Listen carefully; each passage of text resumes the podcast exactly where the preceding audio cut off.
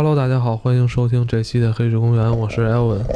我是蛋挞。我是金花。这部电影啊，哎，等着，在电影咱们这个聊内容之前啊，我想先给大家进行一个才艺表演。节目呢，基本都是以这个语言来描述一些内容。我觉得呢，今天咱们来点真格的，因为上次在年会那期的时候吧，好多人都展示了一下自己才艺，但是没有意义，对不对？你像贾维斯顶缸，金花这闻鸡起舞有什么用啊？咱今儿来一真格的，我给你们表演一魔术。这是来点掌声啊！这个都掌声都没有啊！这啊，这是我今天给大家带来一个才艺表演，这真格的啊，这这绝对真格的。这我给你们表演一下，我把我这胳膊卸下来，然后再安上。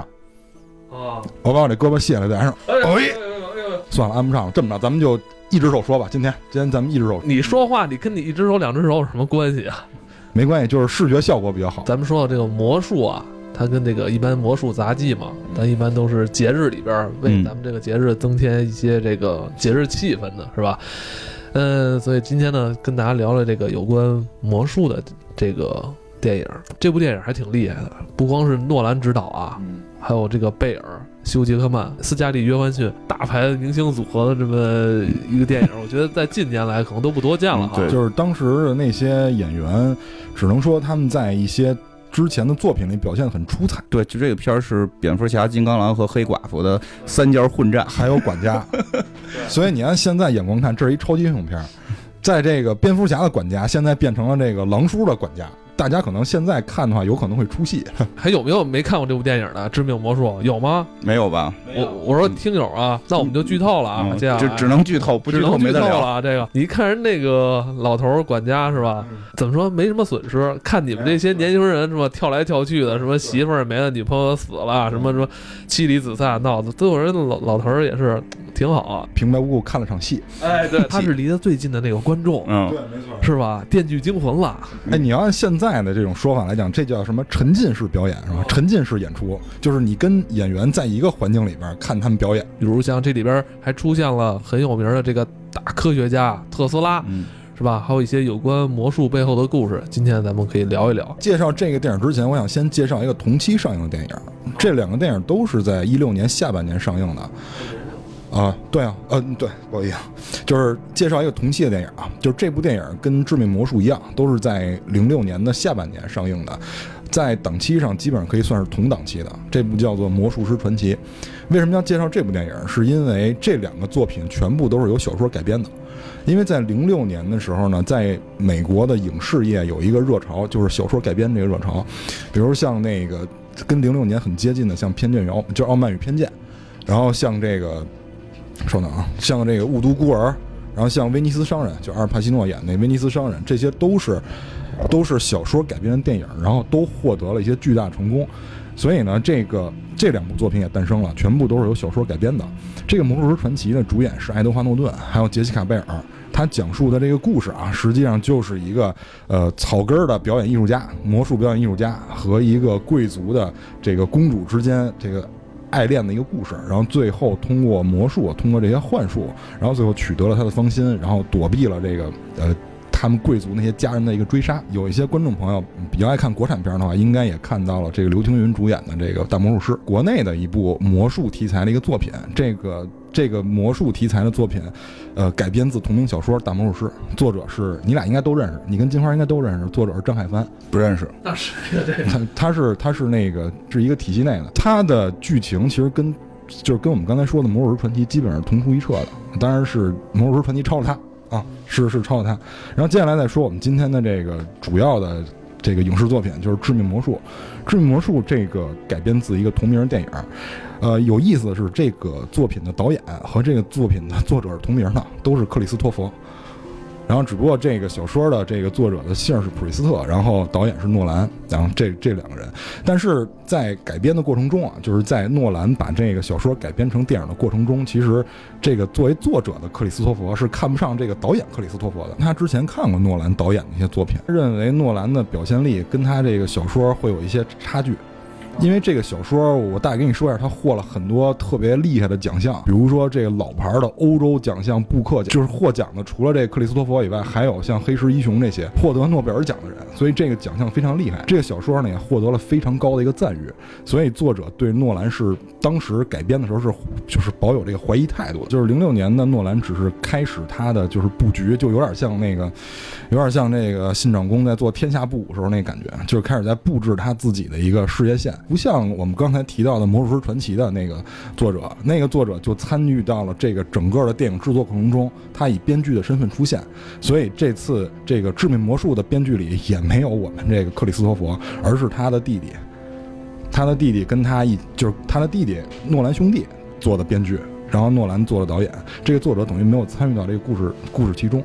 这个故事。描述的环境是两块地区，第一个是欧洲，第二个是美国。这个作品很伟大的地方就是在于它完全描述了这两个地区最有代表性的两个时代。欧洲的话，它等于是维多利亚末期；然后在美国的话，如果我们用那个马克吐温的小说来说的话，这个时代处于叫镀金时代，都是两个非常特殊的时期。然后这里面还包括了两个非常知名的，就是科技界大厉害，是吧？就爱迪生跟这个特斯拉。然后还有两个非常厉害的这个魔术表演艺术家，这两个人其实是。有原型的，一会儿我们把这个剧情说完了以后，我们会给大家讲一下这个原型。这两个人呢，跟就是先介绍一下区别，他跟小说的区别特别少，就是剧情完全一致，基本上只是这两个人的出身不太一样。在小说里边，这个狼叔的出身呢是一个贵族出身，然后这个就是贝爷呢，贝尔呢，他的出身就是一个普通普通人家的出身。然后这两个人呢，是因为在魔术领域的碰撞产生了矛盾，就是这个。呃，狼叔在变魔术的时候被贝尔识破了，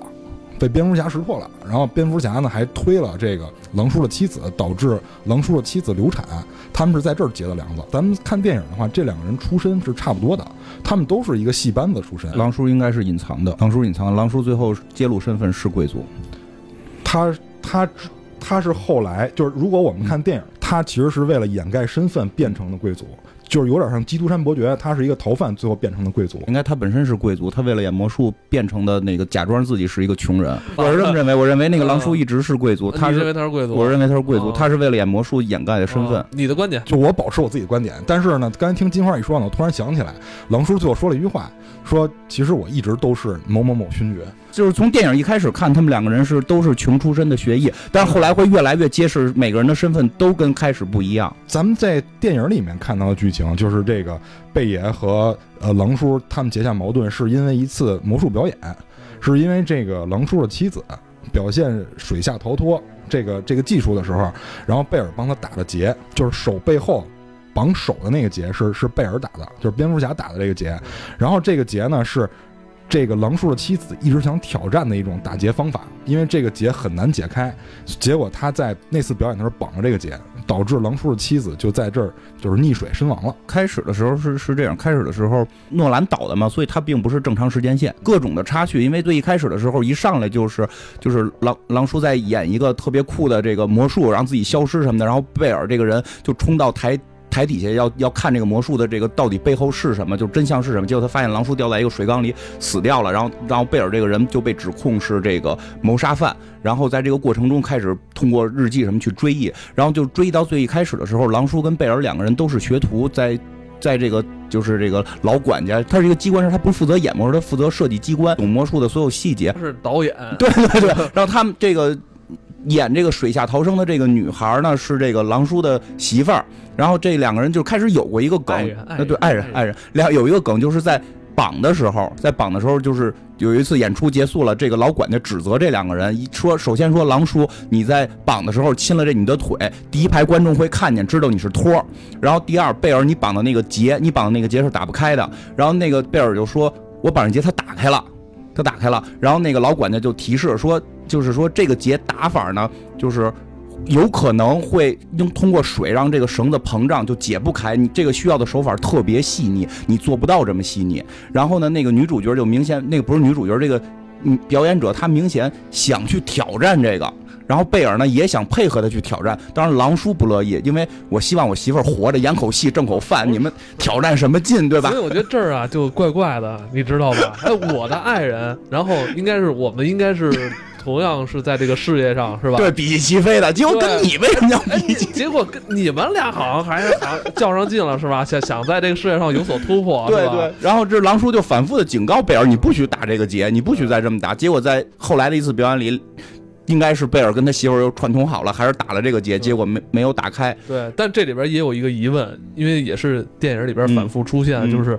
贝尔自己也在自问，嗯或者说边的媒体嗯也在去质问他，你到底打了一个什么结？包括狼叔嘛，狼叔狼叔的执念就在这儿，到底是我媳妇儿没打开，还是你绑的那个结有问题？对自己的那种独白，嗯比如说我也不知道，但我打的是什么，但我觉得那个回答特别的模糊、啊。但你到结尾揭揭谜底的时候，那个人可能真不知道当初打的是什么结。片尾，嗯，你才能去把一开始对他为什么说我不知道打这个结这个事儿闹明白？但是当时我刚看的时候，我就会觉得，像我记忆里边好多事儿，我都是模糊不清的。嗯当时我是不是干了这件事儿？一些细节你确实记不住吗？因为我在想，因为他当时这个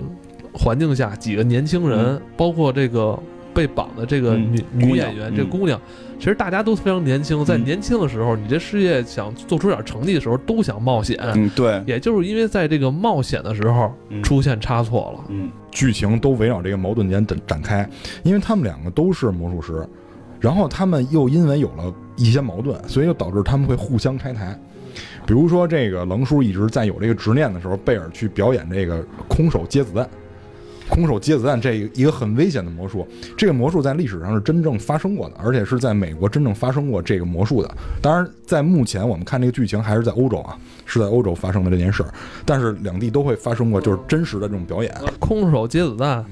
司马花，你觉得 这是一个戏法吗？还是说戏法啊，对，还是一个魔术嘛它？这里边有没有一些技术环节，还是说只是一个噱头啊？致命魔术嘛，肯定都是假的。这个片儿好，它它啊，不过这片儿到后来也科幻了，但是在前期的时候，它讲的魔术还是有些魔术还给你接出梗了，包括就是说。手枪就是冲着你砰打一枪，看眼看着搁进子弹，然后打一枪，他能空手接住是怎么接的？里边去揭秘了，你嗯这个电影里就揭秘了，他是在拿那个一个东西，不是那会儿老式枪得从前头捅吗？对在捅的时候，这个捅的这个工具是一个机关，它可以把那个子弹吸出来。然后那个就是贝尔当时已经找了一个媳妇儿了，然后这个他媳妇儿就不许他演这个魔术，然后贝尔说你没就放心没问题，我就是这么捅完了，肯定就是不会出事儿，因为贝尔当时自己也有自己的一个机关师，然后后来说除非有一种情况会出事儿，就是。就是去这个打开枪的这个观众，因为他底下请了一个要要请这个随机一个观众嘛，开枪这个观众如果是个魔术师，他懂这个魔术怎么演，他会用最快的手法往里边塞入一个纽扣。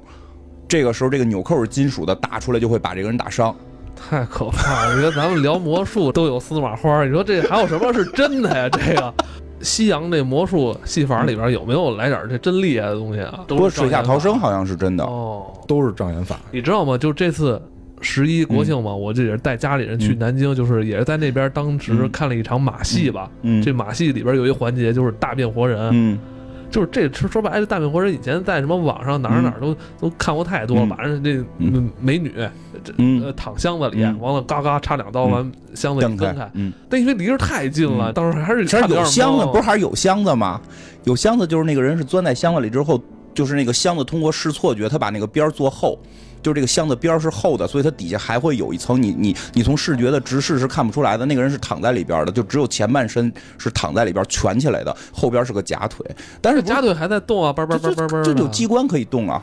然后哦你不是现在不是是前一段我在网上看那个，就美国那个克里斯他他他做的那个大变活人，就是愣愣瞪嘛，就是在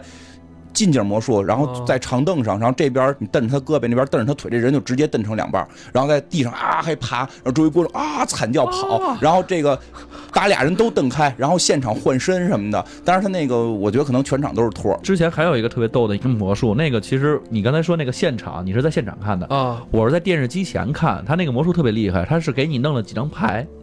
然后这几张牌，然后你看到一张牌之后，你盯着不要动，这几张牌全是正面对着你，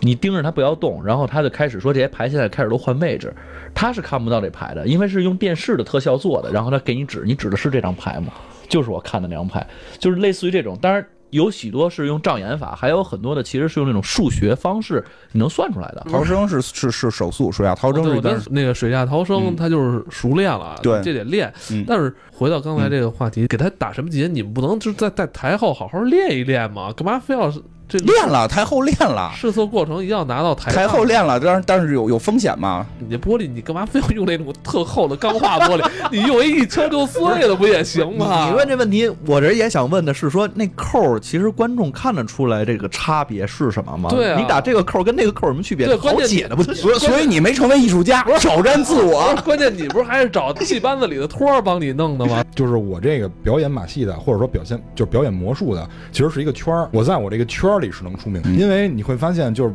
贝尔去看这个狼叔表演魔术，或者狼叔看贝尔表演魔术的时候，他都会发现一些常人发现不到的戏。对，是吧就是较劲。就是你能演的话，我必须要知道你是怎么演的，而且我还要超过你。对，就是说你能打一个活扣，我打一死扣，我一样能解开，就是我比你厉害。就是因为在那个年代，因为在就是十九世纪的时候，那个是就是魔术表演的一个黄金时期。一会儿这接下来我们都会详细去说。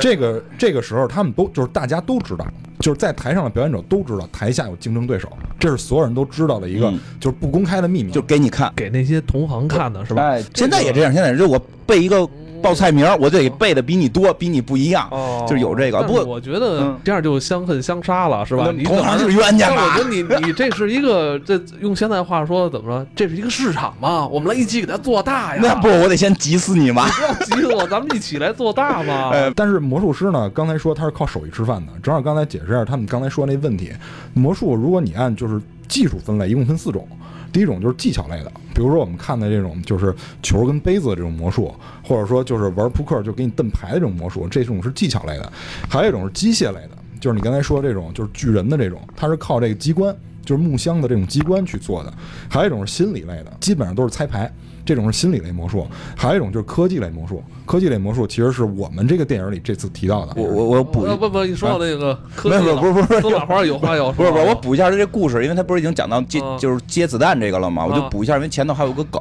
对，你给我先给我解释解释接子弹这事儿有没有这个？啊就是我刚才说了，就是拿棍儿给那个有没有升级啊？有有？升级升级就是后来出来一个人，然后接的是蝙蝠侠的飞镖。上街就死了，接子弹这个在就是在美国在当时的时代，他们是这么变的，跟这电影里不太一样。电影里是拿那个是拿那个堵，就是拿那个揣子把那子弹吸出来，我不知道那叫什么，就管它叫揣子吧，然后把那个子弹吸出来。但是实际上在历史上真正变这个魔术的时候，那个枪管是两个，那枪管是两个，那就揣两下呗。不是，就是第一个第一个枪，就是第一个是真的枪管，然后它会在那个枪管下面再做一个枪管，这个枪管比较细，然后同时它的口没有那么大，所以观众看不出来那是一个枪管。真的火药在第二个枪管里，第一个枪管里没有火药，所以第一个枪管里不会喷出任何东西。然后表演者会在手里面捏一个子弹，然后有的是在嘴里含一个子弹，就表示我是接住了，是这样。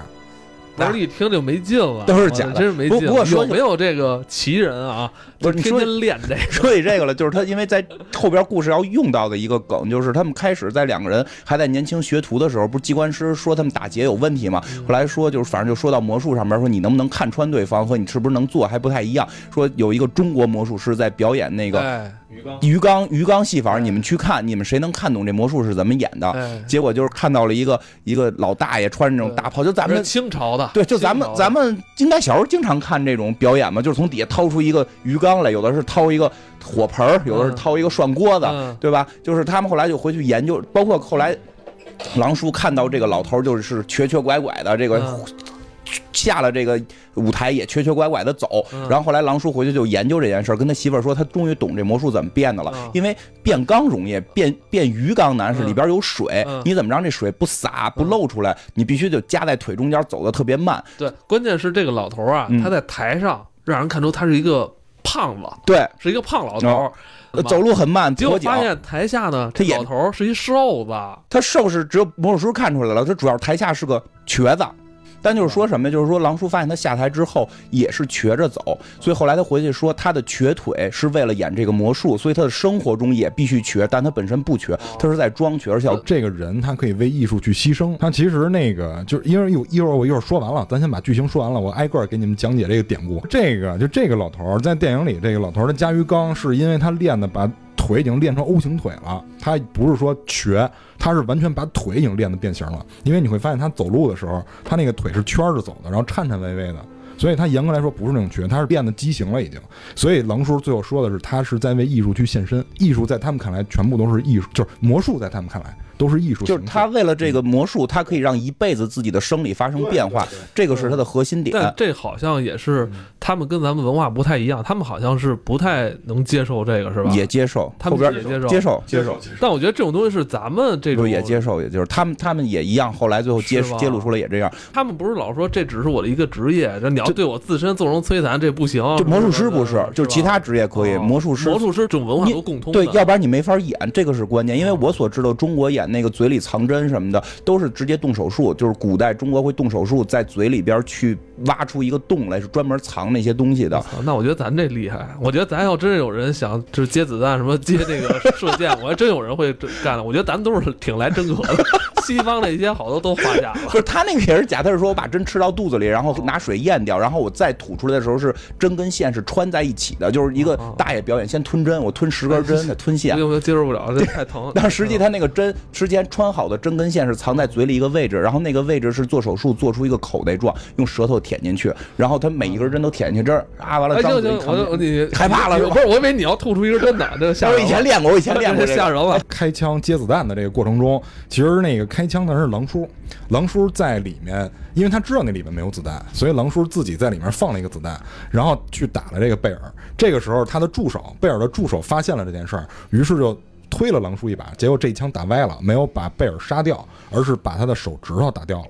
然后呢，这个贝尔呢就就就很愤怒，因为他因为狼叔在开枪之前说说你到底打的是什么结，他就发现了这个是他的仇敌嘛。于是呢，就是这个狼叔先赢了一阵，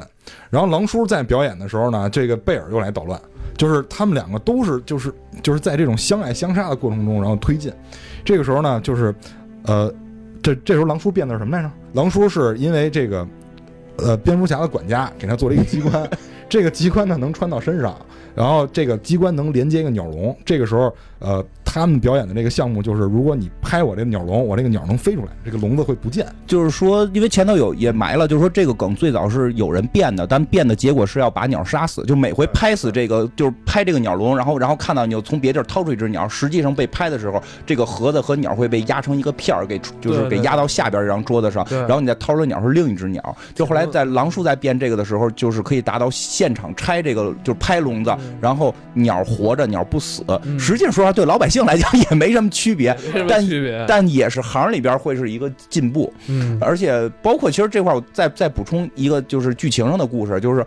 这个时候他的媳妇儿就是贝尔的媳妇儿已经开始迷茫了，就是他不是一直阻止贝尔去表演这个吗？但贝尔的媳妇儿开始迷茫，就是说我觉得你不爱我，但是某一天我又觉得你爱我，然后就总会去说你今天是爱我的，你今天是不爱我的，就就这这个一直让他去疑惑。对，包括在剧情这块儿吧，贝尔这条线他有一个助手，嗯但这助手到底是一个怎么样一个性格呀？嗯这到最后才知道。嗯但是一开始吧，就可能大家看的时候，就是没有在他助手身上放太多精力。对包括我看的时候，也可能就是一般是助手嘛，也不是主角，是吧？嗯可能人就话不多，是吧？对就是个搭戏的嘛。嗯但是这里边还真是嗯，先是狼叔绑架了他，对，然后这个狼叔还用了各种方法，包括用美人计，然后用这个寡姐去送到这个贝尔那儿，然后让他去偷窃贝尔的这个果实啊。嗯，结果贝尔跟寡姐搞到了一起。录的很顺利。录的第一天，我感觉就是我不知道是不是那个那个斯嘉丽·约翰逊在这里边这个角色这个呃演技太高还是怎么着？我觉得一去就是直接投完了。一个很关键的事儿发生了，就是寡姐真的偷到了一个笔记本，然后那个这个笔记本里面其实没有写任何实质性东西，嗯而是贝尔给了他一张纸条，这个纸条上写着特斯拉。呃，不是，是是是这样，就是不是互相拆台嘛？然后直到有一天，狼叔发现他拆不了贝尔的台了，因为贝尔演了一个特别屌的魔术，这个魔术是是时间穿，就是那个瞬间移动，他可以从一扇门进去，然后马上在舞台的另一扇门出来。嗯，然后呢，就是他们想了各种方法，说是替身也好，说是什么也好，结果就是狼叔以他的专业角度看，那个人绝不是替身。然后连就是手指头那个戴着手套都是缺一块的，这绝对不是替身。然后就死活不明白这是怎么回事，说是不是得有机关，但也达不到这个速度，就派白寡姐去刺探这件事儿。结果结果在刺探过程中就狼入虎穴，跟他跟人睡了，跟人好了。然后最后说。虽然是反正你你提拔的我，我给你这个他的日记，你拿走，你咱俩就是两清了。我要跟贝尔就在一起了。然后这个真是这场戏，我真是不知道那个狼叔是他妈怎么想的。狼叔，你想，你想贝姐就是那个寡姐，寡姐其实喜欢狼叔开始，啊，对你但是狼叔心里边一一直是为自己以前的媳妇儿报仇这个执念。你是为兄弟报仇，我估计寡姐都能慢慢接受。你为前妻报仇，就咱俩现在好好幸福生活，对吧？我是我世界最美，你我世界最美，你不跟我好我行，这部戏有盖棺定论了，到这儿就是不输给懂了输给了爱情，不是到那边，结果到那边发现贝尔虽然是结着婚的，结果热情如火嘛，哎跟他就是哎呀就不行了，所以最后寡姐把日记给了狼叔，叫狼什么什么不如偷嘛，然后给了狼叔之后呢，狼叔发现他看不懂这本日记，他最后就跟那个跟他的那个那个。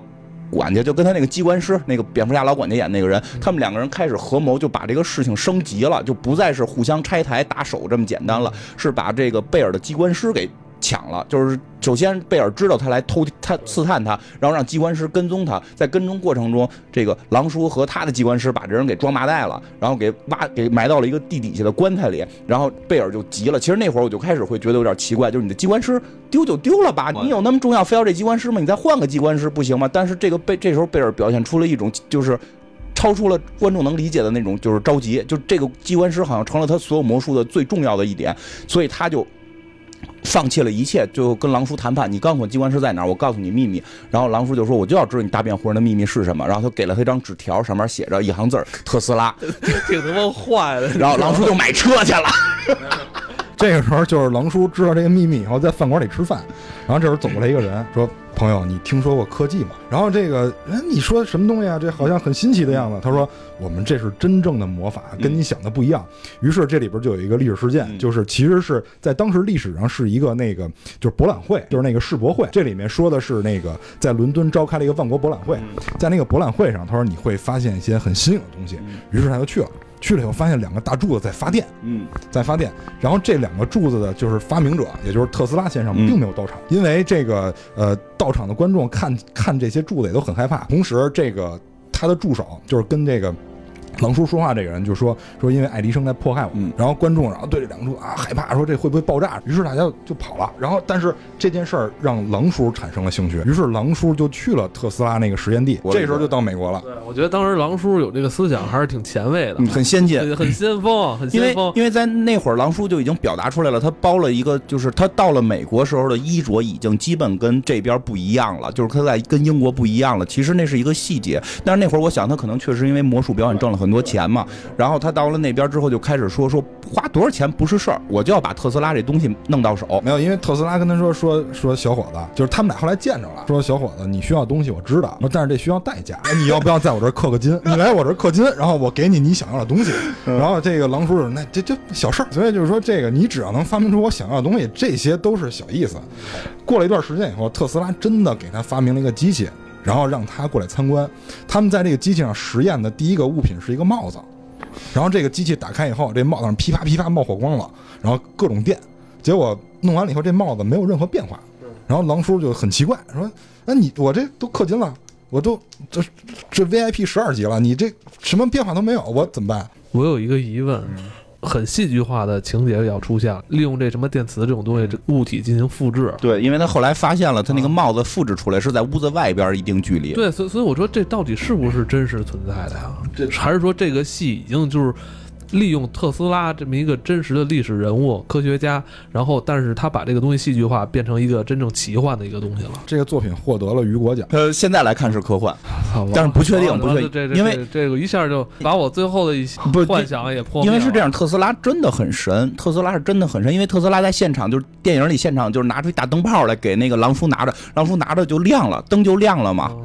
就这个好像真的是特斯拉搞的，是吧？但是据说当初好像没让推广，说实在是太可怕了。我觉得人体发电在我接受范围之内，但是说你说复制复制什么物体，复制猫啊，复制人，我觉得这有点太那这事这就说不太好了，说不太好。反正总之就是特斯拉把它就是把它的需求变相搞定了。这相当于一个曲线救国吧，就是他实际上想做一个我能瞬间移动的机器，结果我现在出现了一个瞬间移动且复制你的这个狼叔，就回到了第一幕，因为他狼叔回来以后说哇我有这种技术，找了一堆人，然后帮我搭台子，然后帮我就是约场，然后于是开始了正常的表演，然后贝尔看完惊了，说我靠这个。竟然真的存在，就是你竟然真的搞到了这样一台机器。贝尔贝尔是因为他那个机器，因为他还上去看了那个机器，他说请观众来上面检验我的道具嘛，然后贝尔也上去了，然后没有发现任何破绽。他因为在贝尔的理解里，他这就是一个普通的机器。你看他的那个机关师给他画的也都是那长成那样的机器，所以贝尔觉得这个没什么，这很正常。但是他没想到这个这个表演成功了，所以贝尔就惊讶了。惊讶了以后，他才选择了一些方法，比如说贿赂别人，然后前进了，就是前进了他们那个台后台的下层，才看到了就是电影一开始的一幕。但是这里边就出现一个问题，你目睹了一个人被淹死，然后结果那个你的老管家又来目睹了你目击一个人淹死，那好，你是不是就是罪犯，就是犯罪嫌疑人？其实这就是狼叔设的一个圈套。没有人知道狼叔到底怎么演的这个魔术，因为他找的全部是瞎子来抬这些东西，他特意有一个就是设定让这些瞎子来抬这些东西嗯。然后呢，在这个过程中，最后老管家发现贝尔冲进来，他跟进来发现。狼叔从上边掉下来，因为他也是机关师，他可以理解一定是从一个东西掉下来的，嗯。掉了掉到了一个水缸里，以以及上了锁，然后贝尔看着狼叔被淹死，那唯一能认为的就是他做了手脚，所以最后这个老管家作为证人证明了贝尔是杀人犯，然后贝尔进了监狱，然后进监狱之后呢，一直会有人去找贝尔谈，就说的呃。你我给你一笔钱，因为你还有孩子在外边，他有个女儿，我可以养你的女儿，但是你必须说明白你怎么演的那个瞬间移动，就是你贝尔是怎么演的瞬间移动。然后呢，说是一个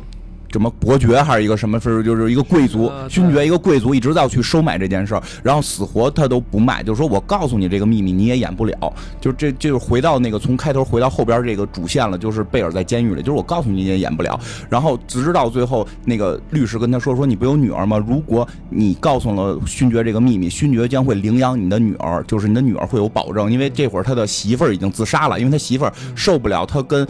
寡姐当小三儿，说其实你老老实实当小三儿也行，但是我为什么有一天觉得你爱我，有一天觉得你又你又爱寡姐，就是接受不了这个，最后自杀掉了，贝尔还说没关系，坚持呢，坚持的就有有戏，但是后来最后呢？坚持这个知识产权这个事儿，他还不能放，知识产权不能放，。直到最后，直到最后的时候，这个勋爵亲自出出来了，带着他的女儿亲自出来了。勋爵是狼叔，哎，他发现狼叔没死，他在跟所有人喊说他就是我杀，要说告我杀那个人，但没有人理他了，因为他杀的是一个穷小的魔术师，但现在在他眼前的是一个勋爵。然后这个这个勋爵就这里边有一句特别重要的台词，嗯就是没有人在乎什么台下消失的那个人。嗯，对对对嗯对对，因为。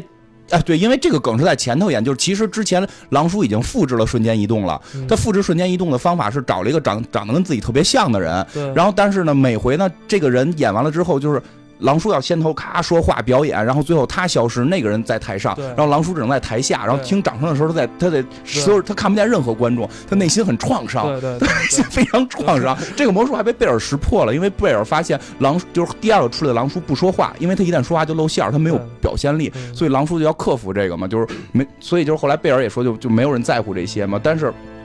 这时候发现狼叔是勋爵，嗯。然后走掉了，狼叔也不要这个秘密了，然后狼叔就觉得自己获胜了，然后特别美美不颠儿。我，跟你说，那场戏我嗯。看着特别难受，嗯。就是他跟他的那个女儿嘛，嗯。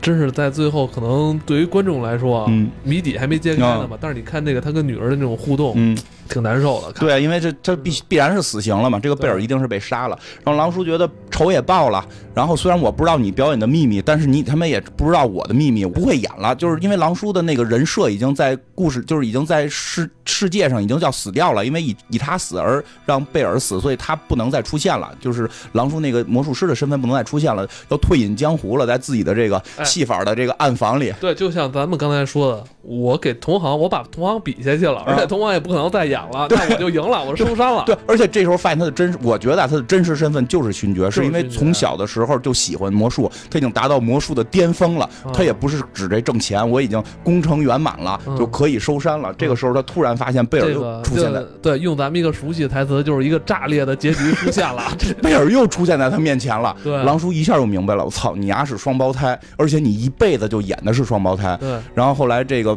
贝尔就拿枪打死他了，就是在临死之前，贝尔还说说你根本意思你根本不懂魔术，你不懂魔术，你不懂魔术，你知道我牺牲了多少吗？就是比如说我的手被你打坏了，嗯我就必须让我的同胞兄弟一块儿把这只手砸砸掉，就是拿那个铡刀嗯把这手指头给齐着炸掉。现在好像有一个有一个国产剧，好像是有类似情节哈，我跟你说，他后来演到这儿的时候，我突然明白一个道理，嗯就是贝尔那边是两个人演一个人，对狼叔那边是一个人 一堆人，一堆人演一个人。一堆人其实你还是一个人，对，然后就是贝尔，就是这这个时候就很多谜底就都揭开了，嗯就两个人是一个人，所以同时聚首，所以他的媳妇儿总嗯总会觉得有一个爱他，有一个不爱他，因为这两个人要轮换轮番出现。有那个人是平时是演他机关师，他们俩一人演一天。那这时候我嗯我还有疑问，就是他最后跟他那个小姑娘跟他嗯闺女告别的时候，那个人是不是你怎么知道？他们俩也不知道，他们俩也不知道，他们俩不知道，他们俩不是咱们想象的，说我是哥哥，你是弟弟，然后你来扮演我。他们俩就是一个人，他们俩身份就是一个人然后两个人都跟他媳妇儿应该是睡过，所以那孩子是谁的不知道。但直到后来但，是血浓于水啊，这孩子就是我们的。之之前好像再怎么着也是留着什么我们家族的这个之前好像说过，如果是双胞胎去验血的话，是验不出来，好像那个孩子到底是谁的。那个是同同卵双胞胎嘛，就 DNA 完全一样。但是后来发生了变化，是那个谁加入？科技也不行吗？嗯，不太行啊。现在后来的那个那个苹果 X 双胞胎脸不都刷不都能都刷出来都是一样的吗？就同卵双胞胎是刷不出来的那个脸 X，所以双胞胎兄弟就不要买 X。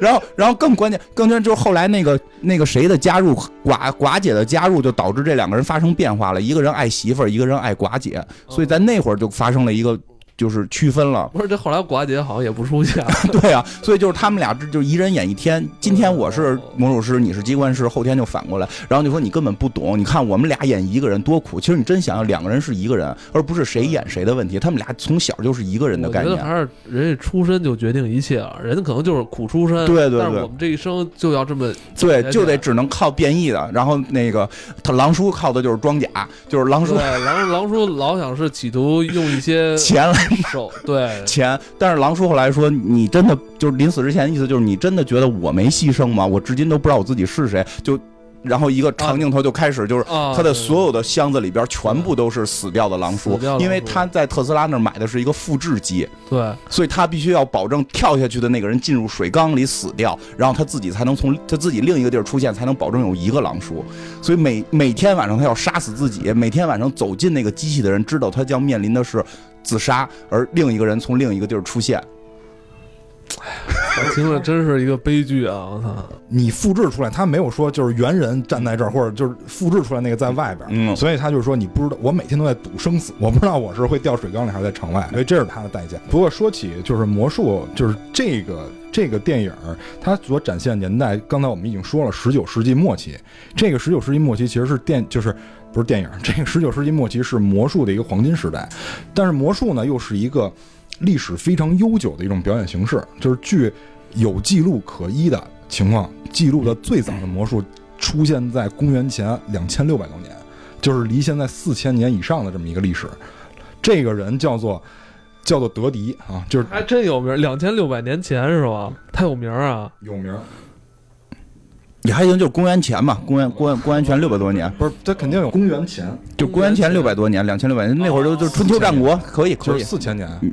四千年，因为那个时那个时候是在古埃及，这不是你是公元前两千六百年吗？公元前那太早了，前两千六百，华夏历史刚开始，两千六百年差不多差不多，那会儿还皇帝炎帝还没出来呢吧？对啊，那会儿不是还就是部落群体的吗？嗯那种那会儿就有魔术了。就有了，那会儿人就知道解闷儿了，就是不是那会儿就有那个赵本山这样大忽悠了。咱不是以前说过吗？就是人类推动人类历史文明发展的，就是那些大忽悠，不是爱讲八卦的人。对对对，是是书上说的，是这样。魔术这个起源无据可依，就是但是大家只是说通过推测，通过一些考古的推测，就是魔术这个东西随着人类活动诞生就已经开始有了，就是魔术这种行为。所以就是据现在来说，最早的这种魔术行为是在公元前的两千六百多年。然后这个表演的这个艺术家叫做德迪，这个这个名字要占便宜，你要按现在这个英语叫法，他叫 Daddy，就是叫德迪这个人。哦，咱就把他叫德先生。德德先生，这个这个德先生是被当时那个法老召唤进宫，然后为他去做的表演。然后他当时让他表演的魔，就是他自己说我我给我说王，我给你表演一个魔术。这个魔术是什么呢？就是我拿了一只鹅，把它头斩了，然后我能让它还活着。然后这个他把头斩了以后，这只鹅还真的能在宫殿里面走。然后过了一会儿，他把这个头安上以后，这个鹅又复原了。然后他还用这种方法对公牛，然后对一些就是其他的生物进行过这种魔术表演。展博侠，这是 最早的超级英雄，跟天启一辈儿的吧？啊，对对对都是起源于埃及嘛。对，然后还有就是像公牛、鹈鹕这种，他都做过这种的魔术。然后那法老王说：“行啊，你大厉害啊，这么着，拉一人过来，你你来这个。”然后那不来，来不了，然后拒绝了，说这这个我只能在动物身上来，这人身上我来不了。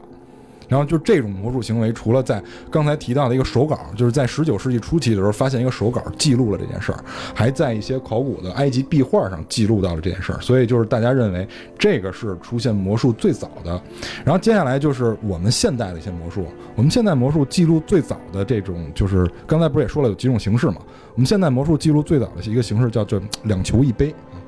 就是这个杯杯子跟球的这个魔术，杯球魔术。就是几个球跟在这在几个杯子里边来回轮换，这个是我们现在就是记录最早的这个魔术。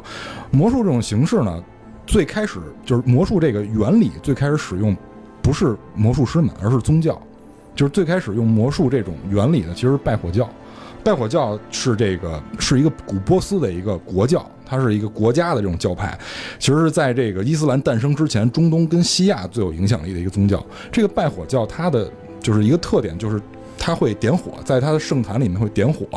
这个火呢，它会以开门的形式把这个火点开。其实是在开门的瞬间，在这个火的附近是有风箱的。它开门，然后拉动这个风箱，然后风箱把这个炭吹着了。然后让大家看起来是我这个教派具有神力。这个这个拜火教原名叫呃叫索罗亚斯德教。这个索罗亚斯德教，他的他认为火是他们主神，这个主神是光明之神，他们主神的一个儿子。火这个元素是他主神的一个儿子，认为火是纯洁的，所以这个教的教徒他们在祷告的时候一定要面向着火，所以叫拜火教。这个是魔术原理就是应用最早的，是在这个宗教里。后来这个教流传到了中国，就是我们的明教。对，啊，还有来来点刺激的，来点刺激的，咱这个是过年节目。然后就是，然后就是这个魔术呢，在这个一世纪的时候，就是魔术在，等我看一下，不是您这半天刚咱到刚一世纪，咱什么时候讲到两千零六？特别快。我说我就说一个，我说现在这蛋挞倒资料呢，他现在从公元一世纪要往那个 两千零六年倒，可能需要倒一会儿。就是这个他说这两杯一球其实挺逗的，哎，不是一一两球一杯是吧？啊，甭管几球几杯，其实就是球杯魔魔术是一个特别古老的魔术手法，而且中国也有，中国是用碗儿，是用碗儿和枣儿去玩这个，然后国外是用球和杯子，其实非常常见。我说比较逗的是。就是这个魔术，其实所有人都知道是怎么变的。然后，但是杯子都是暗杯子嘛，就是这个杯子为什么用杯子，就是为了让挡住你的视线。但是后来这个魔术在这个这个新时代被人进化了，嗯，被人进化了。玻璃杯了，用对用有一个叫潘跟泰勒的两个神经病，两个神经病魔术师，我还挺喜欢这两个人。这两个魔术师就发明了一种透明杯变魔术，就是他会在变这个魔术，先用这种暗杯给你变，变完之后说，你看你这。怎么怎么变的，对吧？然后在现场去给你讲解用暗杯怎么去变这个魔术，因为他变魔术实际就是靠手快，靠这个这个后两个手指。因为魔术师其实很多是技巧，是他的手指灵活性。他用后两个手，前两个前边的手指拿杯，后两个手手手指拿球，去夹球，可以把球从杯子里夹出来和放进去，让你速度快，你看不见。然后。这但是暗杯就可以可以你看不到这个球的变化嘛？然后打开杯子的时候有一个揭秘。这两个人后来发明了透明杯变法，就是就是真的眼我看过那个视频，眼看着透明的杯子里边出现球和球消失，全凭手快。然后这两个人就会就会四手弹连弹钢琴一样，就一个人往里边咔变球，一个人咔把球变没，就一拿杯子就没，一拿杯子就没，就一扣杯子就有。这让我想起了以前小时候看过一个国产电影。嗯。那那国产电影是讲那什么少年犯的吧？嗯，就是小偷。嗯，说那个怎么怎么鬼点钞？这不是说小偷那个怎么练那个加钱包啊？然后我好像也看过看过。煮煮一锅煮一锅开水，然后把那特薄那肥皂片扔那开水里。看我看我油。对对，让你那两只手指去加这个开水锅里的肥皂片去。嗯，我觉得这有一定的那什么。哎，不过这个说起来，这个说来其实也是魔术的一类。实际上，大部分演这个是用油演，用油演的话，确实速度够快，你是看不到的。一锅开。开油是好解决的，开水不是水是真正烫的东西。说如果是油，好像速度足够快。是据说啊，因为我也没练过。油油不是它那个沸点更低吗？应该是它的那个热容量、热比，因为水的热比度最四点二是最高的，应该是就是在在液体里边。因为水的热热比是比较高的，就是它降低一度要释放的能量大，然后所以油好像会低一点。据据说是这样啊，包括那个包括那俩人特别逗的，后来。所以有时候魔术师其实很多是脑洞。我知道，但是你的，所以刚才为什么咱说这部电影它所处那个时代？是一很重要的时代嘛嗯，它应该是那个年代，就是，呃，应该是魔术的一个发展的一个非常繁荣的一个时期，也只有在那个时期，因为那个时期马上要朝向这个怎么着现代文明发展这么一个阶段，一个节点，嗯，可能那个阶段的那种魔术更多是还凭借什么机关啊，还有咱们说一些技巧啊。对对对再往之后，就是有很多现代化的这种设备进入到这个魔术里了，说没有以前那种说精彩了。说不太好，说不太好，这个也不太不太不太好说。不过你说的现在那个，就是有就是最早的科幻电影是魔术师拍的，就是那个飞向月球的那个，啊那是一个魔术师拍，他特别逗，因为那会儿刚有的摄摄像就是那叫什么录录影机，就是这个电影的东西，他利用电影变魔术。他利用电影变魔术，就是变那种，就是其实说白了就是特效，但是当年没有人这么干过，所以他特别火。哦后来他用这种手段就因为我用了当时最新的技术啊，对对，后来但是魔术其实一直走在最最前端，因为现在我知道有一个魔术师是玩 Pad 魔术的，就是用 Pad 变魔术。就是你看着一 Pad，然后 Pad 里边给你用用手在 Pad 里画出一苹果，拿 Pad 一拍，苹果就出来了，就真苹果就滚在你的桌面上了。哦有人现在用新用这种高新科技去玩，我能继续接着刚才那说吗？我这就巨巨长啊，就是魔术从刚才说这个公元前，然后发展到一世纪以后呢，这个魔术开始在集市中，就是集市中表演。那个时候的魔术师也没有魔术魔术师这个名字，因为魔术最早的这个词语这个词根就米米 j 就是这这是拉丁语 M M A G I，这是一个拉丁语。但是那个时候他们最多这些人被称为杂玩杂耍的。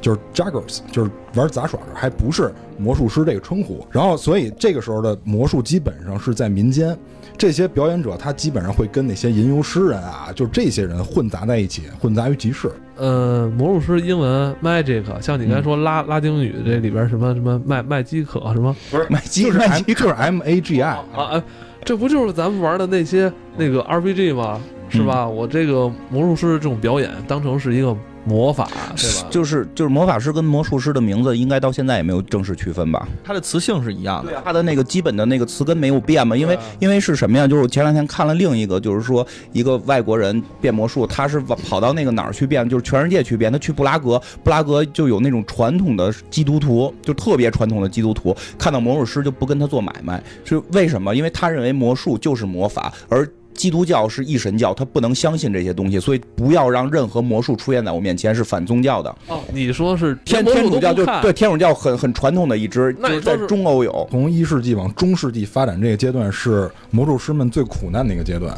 因为那个时候宗教开始兴起，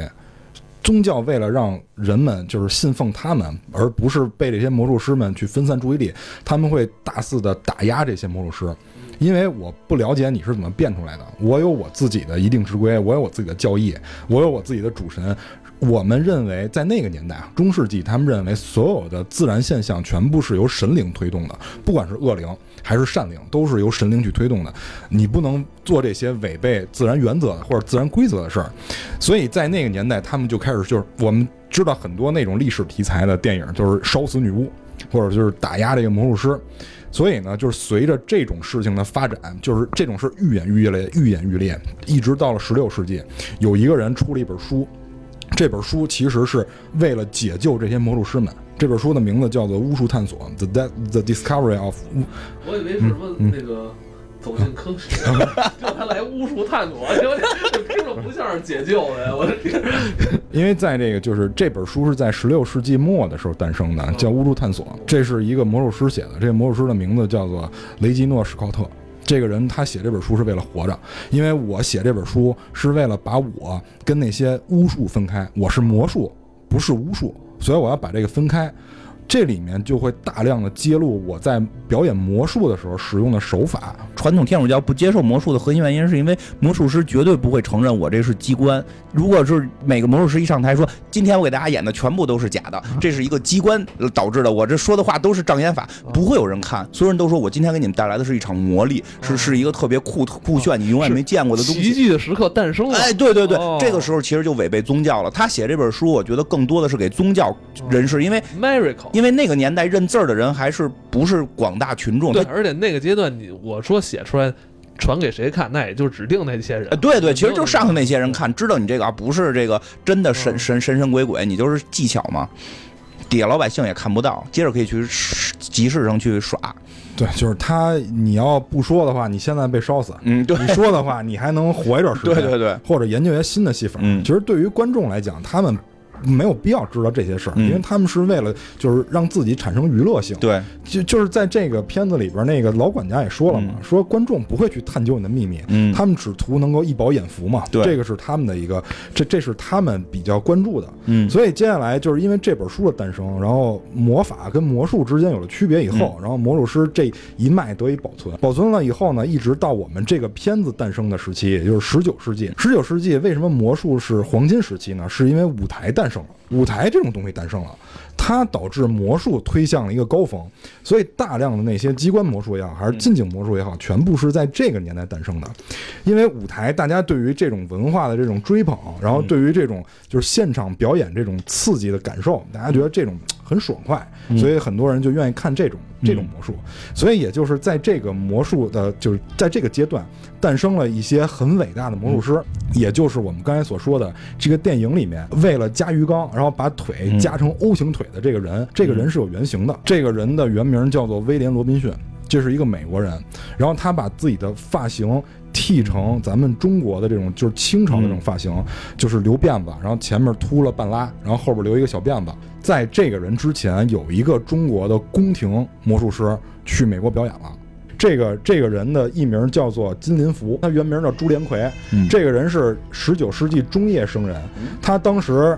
当时的就是这个大背景是魔术登不了大雅之堂，只能是在民间进行表演。但是由于他的这个就是技巧很精湛，所以他给这个老佛爷，就慈禧老佛爷，进行过专门的这个魔术表演，然后受到了这个老佛爷的认可。所以当时呢，这个就是朱连魁这个人就到美国去参加美国的这个奥马哈举办的万国博览会。他参加这个万国博览会的，就是核心目的是想在这个美国的舞台上展示我们的这个技艺。当时有一个美国有一个排外的政策，就是说如果你是来我这儿工作的，那么你在这个工作结束以后，你必须得遣送回国。但是呢，当时就有这个美国的这些文艺演出团体嗯就跟他签约，然后就是跟他说说这个不是我们的劳工，这个是我们请来的艺术家，这样一个身份留在了美国。所以他留在美国以后呢，就诞生了我们刚才说的那个人，就是威廉·罗宾逊。就威廉·罗宾逊是问一下，这位大师他当时表演了什么戏法吗？他凭空端出来一碗水，就是然后这个。就就这个碗里的水水位是不断升高的，然后从这个碗里瞪出来一个小孩儿。据记录，他表演了这样一个魔术，然后技惊四座，就非常精彩。就当时人都就都惊了，说我们美国从来没有见过这样的魔术。他也是变水的，就是在这个道具里出现水的，就中国第一人。就是其他只能变一个空的东西，就是他能在里边变出水来。用人 Swipo，利利用 Swipo 在身上绑水，不是真的是这样，就是用那个猪 Swipo 去灌水，因为比较结实在身上，尿出来了吗？哎，我给你们垫一个啊，嘿，搁这儿就尿 等等等等等，尊重一下，尊重一下大师啊！是大师那个是用猪这技艺，Swipo，猪但 Swipo，我觉得现在这大师这技艺应该也失传了应该很简单。啊！这个魔术好像不太难，但是在当就是我刚才想你要说简单，一会儿你一会儿你我变不了一会儿你咱就说表演一个。变不了。你说我为什么说简单？其实说魔术的很大成分不在于机关的难，而在于表演。因为那个片儿里边也提到，其实贝尔的技巧非常好，但是他演不过狼叔的原因，他不是一个表演人才，他是一个设计魔术的人才。他的魔术特别硬，特别硬核，但是。不好看，就是狼叔的魔术都很传统，但他非常能演。所以说，真正魔术的高超不在于我的那个机关多高超，技巧多高，是我的表演能力。它毕竟是门艺术。而且我记得那个电影里边有一句特别重要的话，嗯就是你所表演的，你所将要展现的，嗯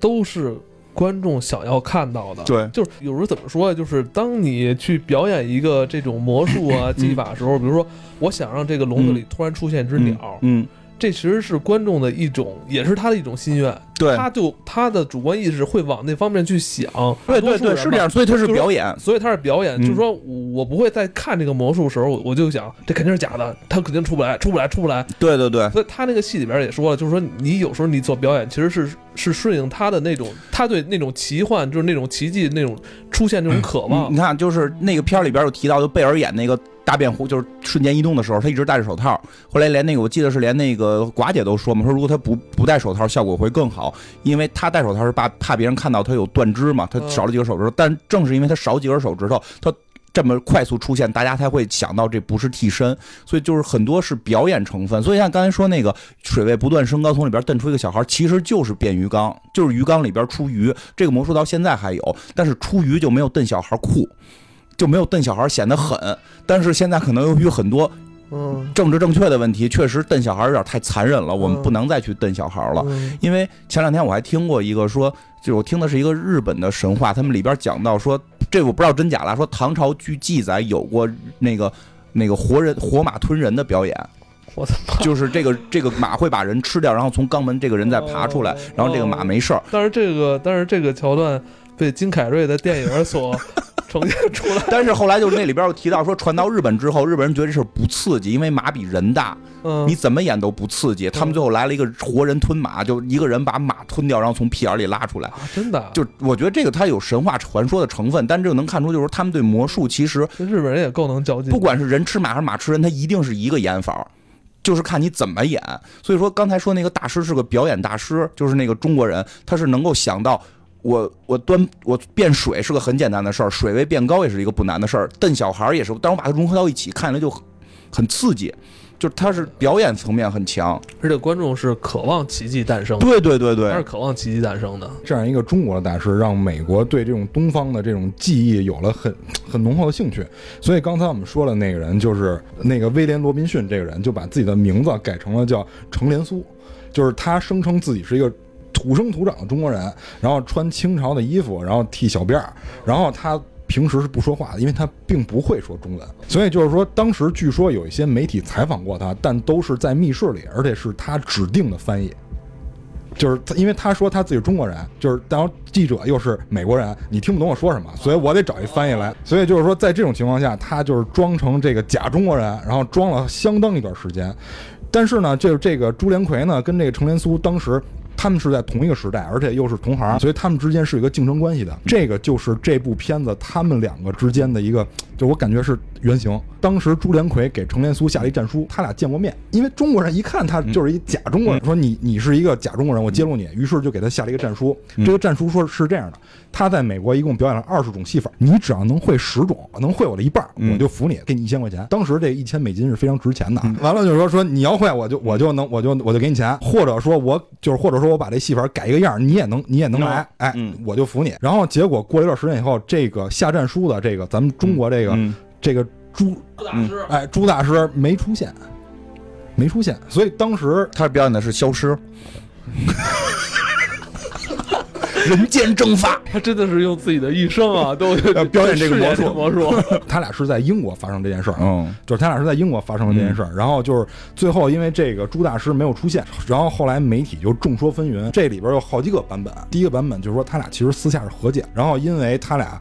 为了互相炒作，这是一个版本的。然后还有一个版本的说法呢，是因为咱们这个朱大师他的当时的经纪人就是说，因为你虽然说你是中国的，但是你没有中国的什么血统证，就是说你不能证明你也是一个就是正宗的中国人，就出现了若干个版本的，就是这种说法，就是说说其实那个就是程连苏，因为他假装中国人，完了因为得罪了这个朱大师，嗯。完了私底下就是给了朱大师一些好处，就等于嗯就把这事儿封口。但是最后就是这个程连苏这个假中国人，他的就是结果不太好啊，他就是在这个二十世纪初期的时候，嗯因为演这个徒手抓子弹，就嗯真的被崩死了。这里边又有好几个版本说法，就是说因为是他，因为之前我说了嘛，就是说徒手抓子弹这个枪是特制的，有两个枪管。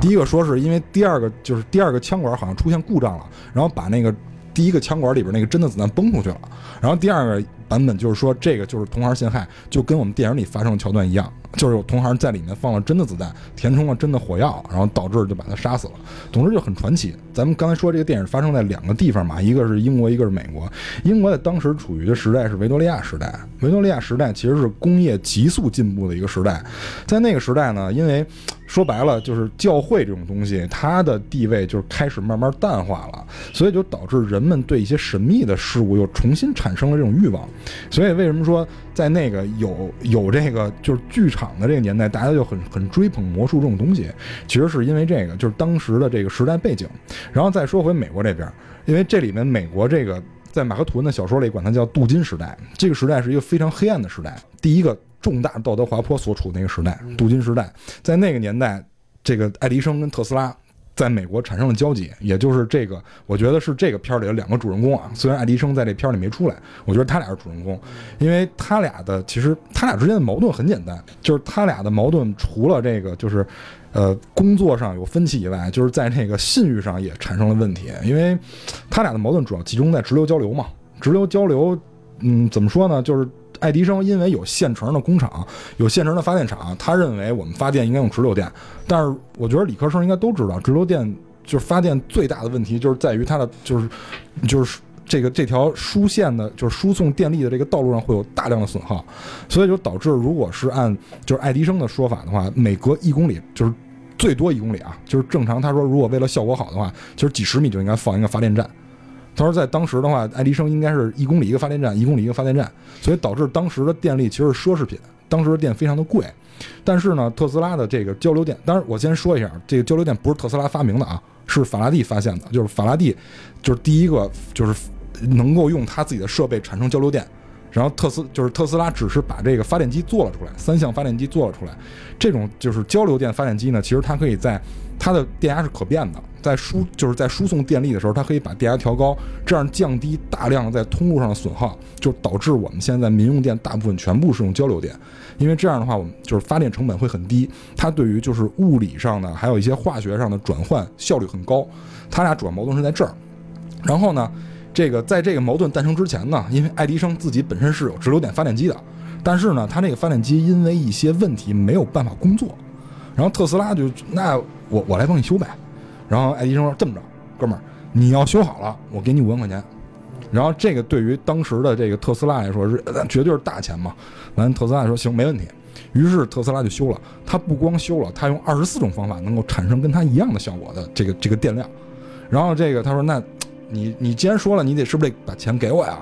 然后这个这个爱迪生就拍拍他说啊，小伙子太年轻了，然后没听过美国式笑话吗？American joke 是吧？我说的是一个 American joke，所以就当我没有说过。他俩的这是他俩主要的矛盾点，就是一次信誉问题，还有一次就是工作上的这种分歧，所以导致他俩在相爱相杀。但是为什么在这个片子里爱迪生显得很强势呢？对于爱迪生的本人的生平有很多的版本在流传，但是呢，就是。他经历的事儿基本上都是保持一致的。在这个电影里，爱迪生，如果我们把自己带成狼叔或者带成这个特斯拉来说，爱迪生在电影里完全是一个大反派，因为他一直在迫害这个特斯拉的感觉，对吧？呃，其实跟爱迪生的本本人的生平是息息相关的。爱迪生出生在一个一般的家庭里，他们家一开始做买卖的，然后后来因为一些事儿呢，这个买卖没法进行了，所以他就。进入到了一个很窘迫的这个这个状况，他的前半生一直是在这个穷困潦倒的这个工作环境中进行的，但是他对这个发明创造呢又有特别高的热情，所以呢就利用各种可能性吧，然后完成自己的一些发明，包括他之前在这个。工作的时候，他之前还干过送报，他自己写报纸，然后还自己卖自己的这个周报，自己去送报。在这个工作过程中救了一个孩子，这个孩子他爸是一个火车站站长，这个站长呢为了报答他，就把他推荐给了火车站，然后让他去做这个，就是呃电报的这个电报员。然后他第一次等于接触到了一些科技的东西，他就说啊这个我很感兴趣，然后就在这工作。然后因为可能是老拆这些东西吧，然后被人给辞退了。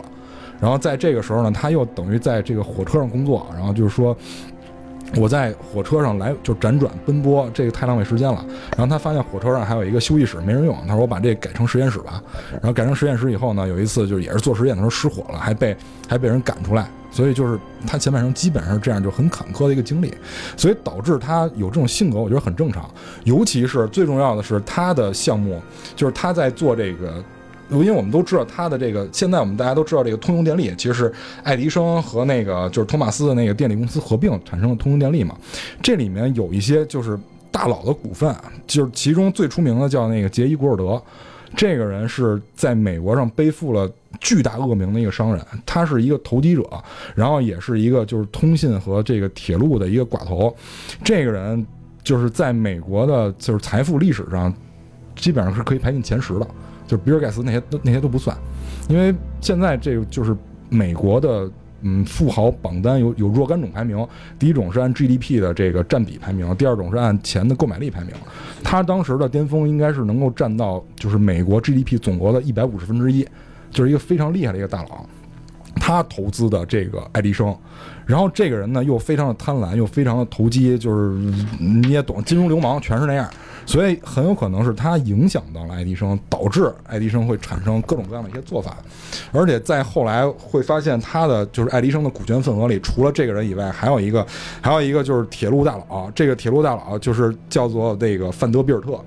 如果有人玩过铁路大亨的话。那个人就是他，范德比尔特。这个人在美国的富豪榜里，就是历史富豪榜里，应该排名在前三的，就非常厉害的这些人，都是就是当时爱迪生的一个股东，所以这些人对爱迪生的影响应该是非常巨大的。所以，包括我们现在这些创业者，应该都知道吧？投资人对于就是创业者的这种影响，所以导致他这种性格变化也好，还是说就是对于这种就是财富的追求也好，嗯，我觉得很正常。就是这也不能怪爱迪生本人。就是跟他的经历，还有跟他后面接触的这些人和事都有直接关系。特斯拉做那个复制机到底是没有明确有没有没有明确的记载过，但确实特斯拉当初已经说了很多，现在听起来都比较扯淡的发明，而且它基本实现了。比如说几个？片子里演那个隔空发电，这个是真的，就是它，就是就是不光是人体发电可以隔空发电，就是我在这儿建一电厂，不需要任何电线，然后在其他地儿再建几个塔就直接发电。其实好像是跟微波什么的是有一定关系的，然后跟这个跟这些之间关系，其实现在包括有一些新的，就 NASA 他们也在研究这种，就比如说用宇宙能，然后用微波传输等等的，其实跟他那个道理是一样的。其实特斯拉跟爱迪生的一个区别在于，特斯拉就是爱迪生，呃，做的东西比较实际。就是安全性比较实际，我可以做出来。特斯拉很多东西太前卫了，听起来接近接近魔魔法，就那那有没有比这个复制人还还那倒没有。这复制人实在是编的就已经很很扯了。我就到头了？这就呃就是你想，它不是科幻故事，它是真实发生的，而且是做出来的。隔空发电已经很厉害了。现在说苹果的那个无线发电，不是还得搁在板儿上吗？说这不是三星他们也造了吗？说未、未来的目的是说相隔四米吗，但是实际这个构想特斯拉已经做出来了，都实现了。最早手机说那什么无线充电，我我幻想的就是我这手机我揣兜里，然后对那边但现在完了，后来告诉他妈的你得搁他妈一板儿上，我说就他妈脱了裤子放屁嘛？对，就我说你这叫什么那么无线充电？对呀、你还得跟那搁着，但实际上就是说，这个技术未来基本上几年之后就可以实现几但也挺。吓人的。它隔空发电，你揣兜里，它发电，发发电着我怎么对，办？问题就在这儿。电就着我怎么办？问题就在这儿，你想在在特斯拉那个年代，他说他可以大量的这种无线发电，嗯，这不是很可怕的一件事吗？电死人怎么办？因为他的很多发明其实安全性是有问题的，但非常前卫。嗯，致命魔术讲述是这个休·杰克曼嗯跟贝尔两个人之间的这个对决，那是一条明线，那条嗯明线。但是我觉得真正的魔法只是暗线，是暗线的特斯拉和爱迪生他才是真正的魔法师。魔法师，就是所以就是说，魔法也需要咱们科技来推动。对，所以包括就是特斯拉那个车，不就是为了纪念他吗？是那个美国的那个钢铁侠马马克思是吧？马斯克，马斯克，马斯克，马斯克嘛，我太太马斯马斯恩格斯来马斯克，马斯克他就是为了纪念特斯拉去起的这个名字嘛，应该是，我记得是这么说的啊。是是是是，的确是，他特意为了纪念这个，所以把这个整个车的系列，而且它是电力车嘛，对，它核心在于电嘛，它必须得能够高高能的充电，这个都是，就是特斯拉是很厉害的，但是遗遗失在了历史当中。现在不是，你想象一下，如果以后你这个车，咱就现在说啊，其实我觉得这无线充电还是有有意义的，就是你说放在一板儿上，一点儿没有，你如果是汽车呢？就是说它得发展，这是一个过渡产品。对啊，就是你，它现在做的是这么一个，不是它技术领域应用的时候，当扩摊了之后就不是，我觉得关键是这些公司啊，还有什么嗯媒体、把这事儿吹的就是无线充电。我不知道这词儿如果在英语里边叫什么，如果你给它翻译成接触充电，对你给它翻译成他妈中文叫无线充电，这就是是是没用线，你没用线，你不是还得靠那个接触吗？你还得碰着吗，可以叫接触充电。那你说咱们那个无线 WiFi，咱们是真正的无无线对吧？靠那个，那你那无线 WiFi，你这无线充电，那你这个换你词儿对。对你换一词儿，我不管怎么说吧，就是近些年，近些年特斯拉的那些发明创造就又开始被重视起来了，因为它有这种前瞻性跟这种这个远见吧，它对世界很重要，然后再重新再火起来。特斯拉两年越来越火，当是不是当下能取得利益的，还是那些能努力迎合市场的人啊？啊，不知道当下能取得利益的是他的投资人，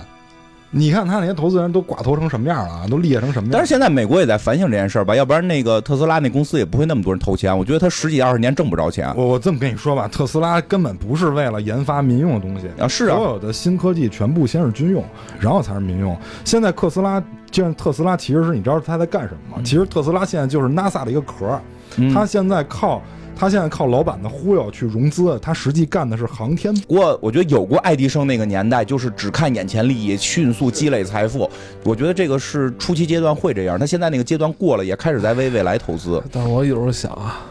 我有时候还是在想，咱们要不要就是冲的这么厉害啊？咱们是不是还是应该想想 低碳环保啊？是吧？咱更多应该想想，就是怎么去热爱咱们这个地球的大家庭啊，是吧？我觉得差不多了，咱们现在这个生活已经够